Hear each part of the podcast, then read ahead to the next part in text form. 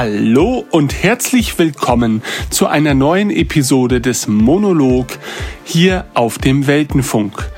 Ich mache mich gerade bettfertig, das heißt, ich ziehe gerade in diesem Moment sogar meine Socken aus und lege die Bettdecke, die völlig ausgekühlt ist, gerade über mich und habe mir auch schon die Zähne geputzt. Das heißt, ich bin einigermaßen sauber oder fühle mich zumindest so an. Und jetzt positioniere ich das Aufnahmegerät nochmal etwas anders äh, und möchte heute einfach ein bisschen darüber reden, wie äh, meine Leidenschaft für Star Wars mich in den vergangenen Jahren zunehmend etwas verlassen hat. Währenddessen mir dieser Zustand aber auch äh, den Zugang zu vielen anderen tollen neuen Dingen ermöglicht hat. Und das sind, ja, was heißt neue Dinge? Also das sind nicht immer nur neue Dinge. Ähm, aber ich habe äh, gerade in den anfänglichen Jahren des Podcasts Radio Tatooine natürlich einen großen Teil meiner Freizeit damit verbracht, all das zu konsumieren, was Star Wars so beinhaltet. Das bedeutet, ich war natürlich äh, ohnehin großer Fan der Filme, äh, habe hier und da auch vereinzelt Bücher aus dem Expanded Universe gelesen. Ähm, aber das, also ich muss zugeben, dass ich abseits der Mainstream-Medien äh, nie, also Star Wars war nie da mein vorherrschendes Ding. Ne? Also es war gefühlsmäßig immer sehr zentral in der Sammlung der Dinge, die mich irgendwie leidenschaftlich und emotional berühren. Ähm, aber es gab schon früher öfters Dinge, die ich, äh, die ich schätzen und lieben gelernt habe und die ich parallel zu meiner Leidenschaft für Star Wars auch gepflegt habe. Äh, in einem der vorangegangenen Podcasts und auch durch Radio Mittelerde, einem mittlerweile nicht mehr existierenden Format hier auf dem Weltenfunk, dürfte klar geworden sein, dass gerade Tolkien und äh, seine Welten einen großen Stellenwert in meinem Leben einnehmen. Ähm, aber ich bin beispielsweise auch Fan anderer Dinge gewesen und bin es nach wie vor. Also ich war in meiner Kindheit und Jugend auch ein sehr großer Star Trek-Fan. Meine Lieblingsserie seiner Zeit war Star Trek TNG, also The Next Generation, weil das einfach so die Serie war, die ich so als interessierter, heranwachsender live im TV verfolgen konnte und die sich äh, ja äußerst modern anfühlte seinerzeit. Also ähm, zur Klarstellung, ich bin Jahrgang 1983 Star Trek TNG begann seinen Lauf 1987. Ich glaube, in Deutschland war es dann erstmalig 1990 oder 91 ausgestrahlt worden. Äh, das heißt, ich war damals eigentlich so im besten Alter, um auf diese Art von Science Fiction hereinzufallen. Und ich bin darauf hereingefallen und das war eine, eine wunderbare Reise. Ähm, ich habe die Serie schon mehr als, als das wahrgenommen damals, was es war, schon einfach als TV-Serie, die man jetzt allein aufgrund seiner Lebensumstände vielleicht nicht so verfolgt hat, wie man heutzutage Serien verfolgt, gerade durch so, ja, durch Streaming-Dienste, äh, finde ich, ähm, sind Serien noch mal etwas ganz anderes für mich geworden, auch alte Serien, weil ich einfach in der Lage bin, sie auf die Art und Weise zu konsumieren, wie ich es gerne möchte oder wie es gerade auch mir überhaupt erst möglich ist. Äh, damals hat man halt, wenn die Zeit da war, Star Trek TNG geguckt, aber manche Nachmittage ähm, verhinderten halt eben auch, dass man die neue Folge Star Trek TNG auf dem ZDF oder später dann auf Sat 1 sehen konnte. Ähm, also von daher würde ich sagen, dass ich die Serie in ihrer Gesamtheit bestimmt schon diverse Male in meinem Leben gesehen habe. Also es gibt mit Sicherheit auch Episoden, die ich vielleicht nur einmal gesehen habe. Aber ich würde sagen, dass so das meiste davon schon öfters in meinen Schädel gerieselt ist. Und ähm, daher hat die Serie äh, über einen großen Zeitraum in meiner Kindheit und Jugend einen sehr hohen Stellenwert bei mir eingenommen, wo ich mir noch keine Gedanken darüber gemacht habe, was man jetzt lieber mögen muss oder ob man irgendwie persönliche Ranglisten darüber anfertigen muss, was einem besonders lieb ist oder nicht. Ich mochte es einfach unglaublich gerne war auch irgendwie involviert in diese ganze Thematik. Es gab dann später auch noch von De Agostini, das ist dieser berühmt-berüchtigte Verlag, der diese Sammelhefte rausbringt. Es gab da vor einigen Jahren mal diesen, diese Sammelreihe zu einem relativ opulenten und großen Millennium Falcon Modell. Aber dieser Verlag hat halt alle möglichen äh, Sammelreihen rausgebracht zu allen möglichen Themen. Ob das jetzt Klassikmusik war oder Jazz oder irgendwelche Modellbausätze oder Kleinstfiguren äh, zu irgendwelchen Franchises oder so. Also viele von euch dürfen wahrscheinlich den De Agostini Verlag kennen. Und es gab zu dem, äh, zu Star Trek gab es damals, war das Star Trek, wo es Fact Files hieß? Ich glaube, das war dann eher Star Wars aber es gab zu Star Trek etwas Ähnliches. Auf jeden Fall so eine Sammelreihe, in der so eine Art, ja, ich möchte ja fast sagen Wikipedia, aber, aber eigentlich äh, ist das ja schon, ist die Wikipedia die Enzyklopädie die Enzyklopädie der Gegenwart und der Zukunft vielleicht, ähm, aber es war halt eine gedruckte Form allen bekannten Star Trek Wissens seiner Zeit. Äh, ich will mich jetzt nicht darauf festlegen, ob es wirklich das gesamte Star Trek Wissen war, aber es war zumindest sehr umfangreich. Und ich habe das über einige Zeit sehr aktiv verfolgt, habe mir dann später noch auf irgendwelchen Flohmärkten irgendwelche alten Ausgaben besorgt, die ich nicht besaß und hatte dann äh, über einen bestimmten Zeitraum eine relativ ich würde sagen, nicht unbedingt komplette, aber sehr umfassende Sammlung dieser, dieser Star Trek Wissensfakten Hefte, die ich natürlich alphabetisch sortiert in den dazugehörigen Ordnern aufbewahrt habe. Und das war in Zeiten, in denen das Internet jetzt noch nicht so zugänglich war, wie es heute der Fall ist, schon eine ziemlich spannende, interessante Angelegenheit um einfach tiefer in dieses Star Trek-Universum einzutauchen. Äh, bis heute habe ich immer mal wieder so Phasen, wo ich einen Drang spüre, mich wieder in die Welt von Star Trek hineinzufinden. Ich muss aber sagen, dass es mir manchmal auch sehr schwer fällt, die ganzen alten Serien nochmal zu sehen, denn auch wenn ich jetzt nicht unbedingt per se anti-Nostalgik bin, was ja als Star Wars-Fan auch nicht immer so einfach wäre, äh, muss ich sagen, dass viele der Serien mich einfach nicht mehr so ansprechen, wie sie es damals getan haben. Ich erkenne immer noch an, dass es tolle Serien sind und gerade natürlich auch tolle Serien ihrer Zeit. Aber manchmal denke ich, es gibt doch anderes in der Gegenwart äh, dass es sich ja zu betrachten lohnt und ich der Meinung bin, man muss auch nicht immer an den alten Dingen festhalten.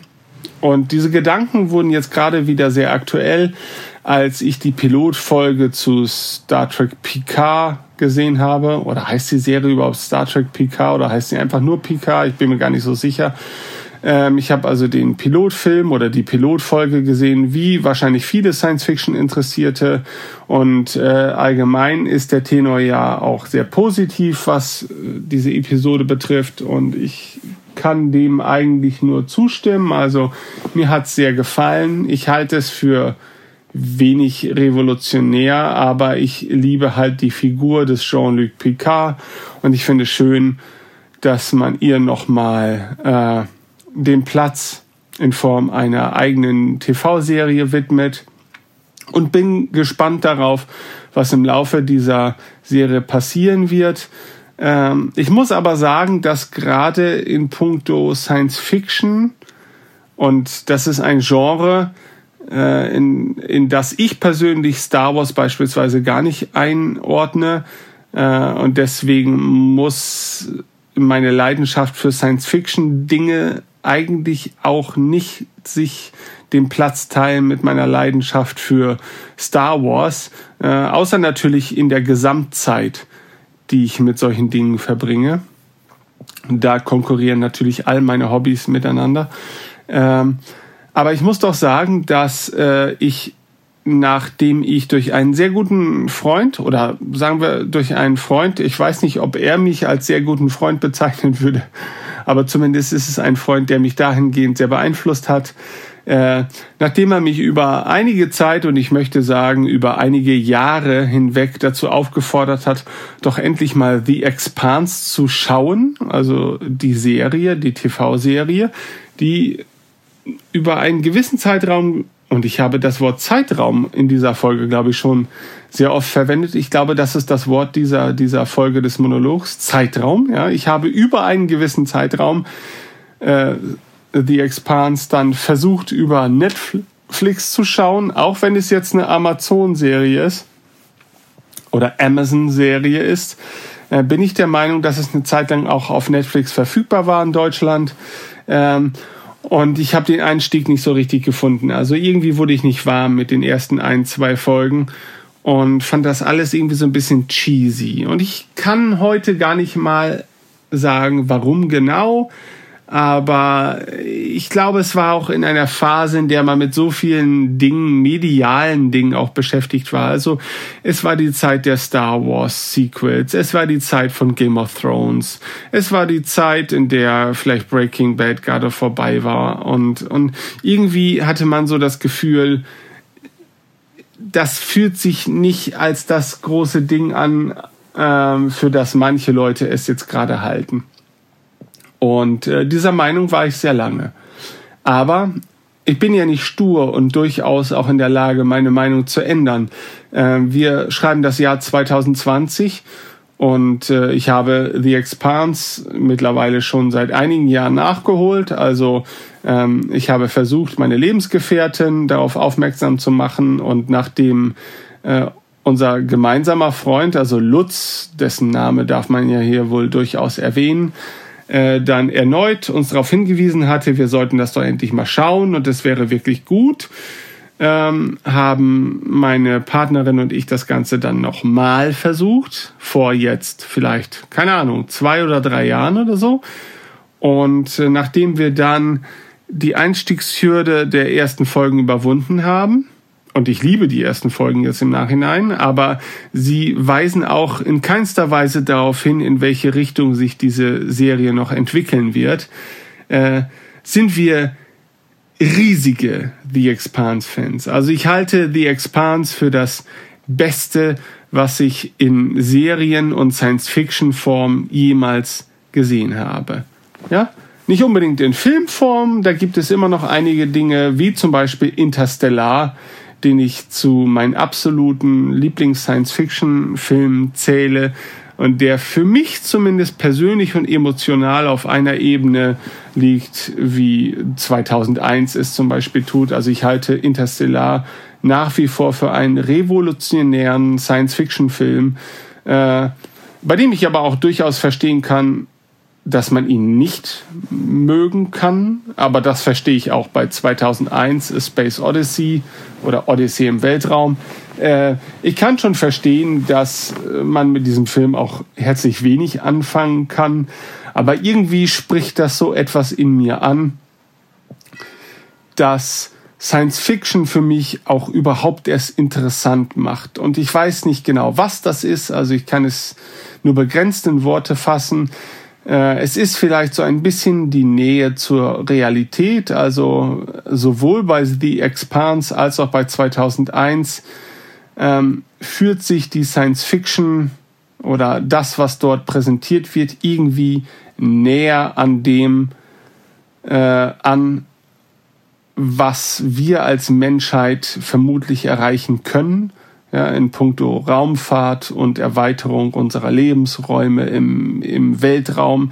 Ähm, also wenn man auf diese Dinge steht, habe ich das Gefühl, dass das äh, beides Dinge sind, also Veröffentlichungen sind, Medien sind, Werke sind, äh, die zumindest nicht völlig abgehoben sind und völlig in die Fantasy abdriften, sondern irgendwie fühlt sich das Ganze noch so halbwegs nachvollziehbar an. Aber ich meine das in diesem Fall auch gar nicht so wirklich wertend. Das ist vielleicht, vielleicht einfach nur einer der Punkte, da ist ein sehr lauter Keilriemen gerade draußen, äh, das ist einer dieser Punkte, die mich dann vielleicht nochmal persönlich besonders ansprechen.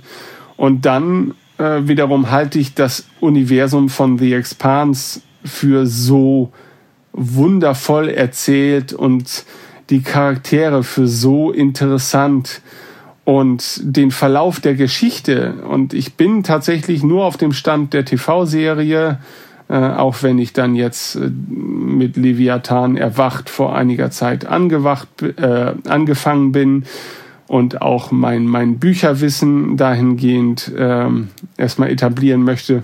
Aber die Serie allein reicht mir schon, um für mich festhalten zu können, dass es mit Abstand wahrscheinlich das Interessanteste, das ich in puncto Sci-Fi gesehen habe.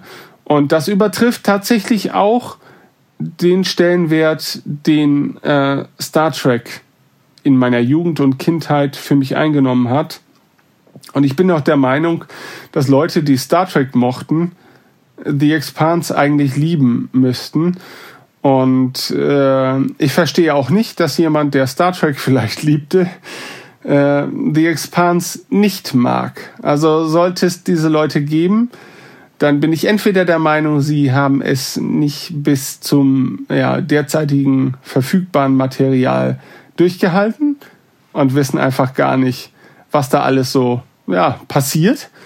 Äh, oder, oder weiß ich nicht. Oder es ist einfach ein völlig anderer Geschmack und äh, es gibt natürlich völlig andere Geschmäcker. Aber in meiner idealen Welt ist es halt so, dass ich der Meinung bin, dass jemand, äh, der auf Science Fiction steht, sollte sowohl Interstellar mögen als auch The Expanse. Denn The Expanse ist wirklich einfach phänomenal. Und da gibt es einfach so viele Dinge, die ich aufzählen könnte.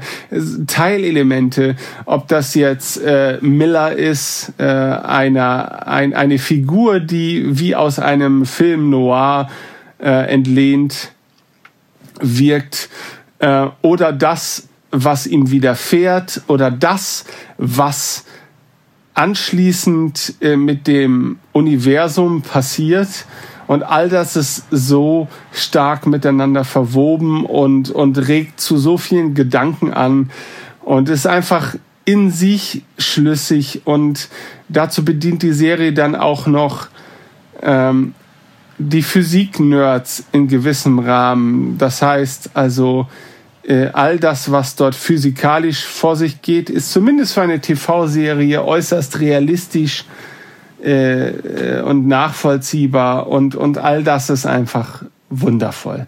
Also, dieser kleine Monolog dient eigentlich nur dazu, euch dazu auffordern, The Expanse zu schauen. Und äh, mich würden Kommentare freuen, äh, gerade natürlich, wenn Sie die Serie kennen. Und äh, gerade vielleicht auch, wenn sie die Serie überhaupt nicht leiden können, selbst wenn sie bisher alles gesehen haben, was es davon zu sehen gibt. Das würde mich auch mal interessieren. Vielleicht gibt es ja auch noch Aspekte, die ich selber in meiner Liebe zu dieser Serie überhaupt nicht betrachte. Ähm, ich bin gespannt auf eure Meinung. So, und äh, mit Sicherheit wird es hier auf dem Weltenfunk demnächst auch noch des Öfteren mal um The Expanse gehen, denn irgendwie habe ich gerade enorme Lust, darüber zu reden. Äh, ich hoffe, das muss ich nicht allein, aber äh, wenn sich keine andere Möglichkeit bietet, dann muss ich das vermutlich hier und da auch mal allein. Ähm, aber generell, äh, bevor ich das tue, möchte ich von euch gerne wissen, kennt ihr The Expanse? Wie steht ihr so dazu? Kennt ihr Interstellar? Wie steht ihr so dazu? Äh, kennt ihr Frikandeln? Und mögt ihr Fleischkroketten aus Holland? All das sind Dinge, ähm, auf die ich gerne Antworten hätte. Und ich bin auf eure Antworten gespannt. Und an dieser Stelle sage ich mal, bis denn, euer Ben. Tschüss.